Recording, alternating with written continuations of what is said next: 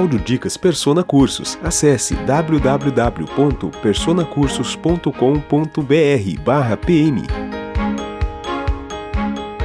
Olá, sou a Fernanda Gonçalves, advogada e professora no Persona Cursos, e estou aqui para te dar uma dica importante em direito penal. Vocês sabem qual é a diferença entre o crime de racismo e o crime de injúria racial? O crime de racismo está previsto na Lei 7716 de 89. Todos os crimes previstos nessa lei são contra a humanidade. O racismo se traduz pela discriminação relacionada às características raciais, que declaram preconceito, agressão, intimidação, difamação ou exposição a todo um grupo social por causa de sua raça, etnia, cor, religião ou origem. Lembrando que a discriminação é uma atitude dinâmica, é a segregação, é a materialização do preconceito. Por sua vez, o crime de injúria racial está previsto no artigo 140, parágrafo 3 do Código Penal e é classificado como crime contra a honra.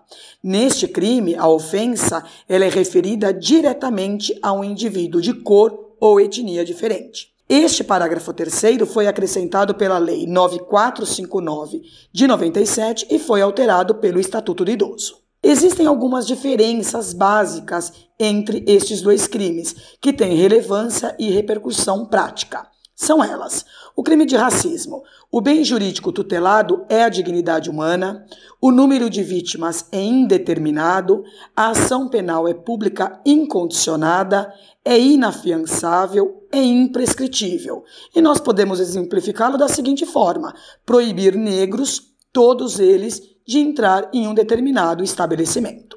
Com relação à injúria racial, o bem jurídico tutelado é a honra subjetiva, o número de vítimas é determinado, a ação penal é pública condicionada à representação, em decorrência da pena mínima prevista, que é de um ano, desde que não estejam presentes as causas de aumento previstas no artigo 141 do Código Penal, é possível a suspensão condicional do processo nos moldes previstos no artigo 89 da Lei 9099-95, é afiançável, prescreve em oito anos. Podemos exemplificá-lo como ofender verbalmente uma pessoa determinada com referência à sua cor.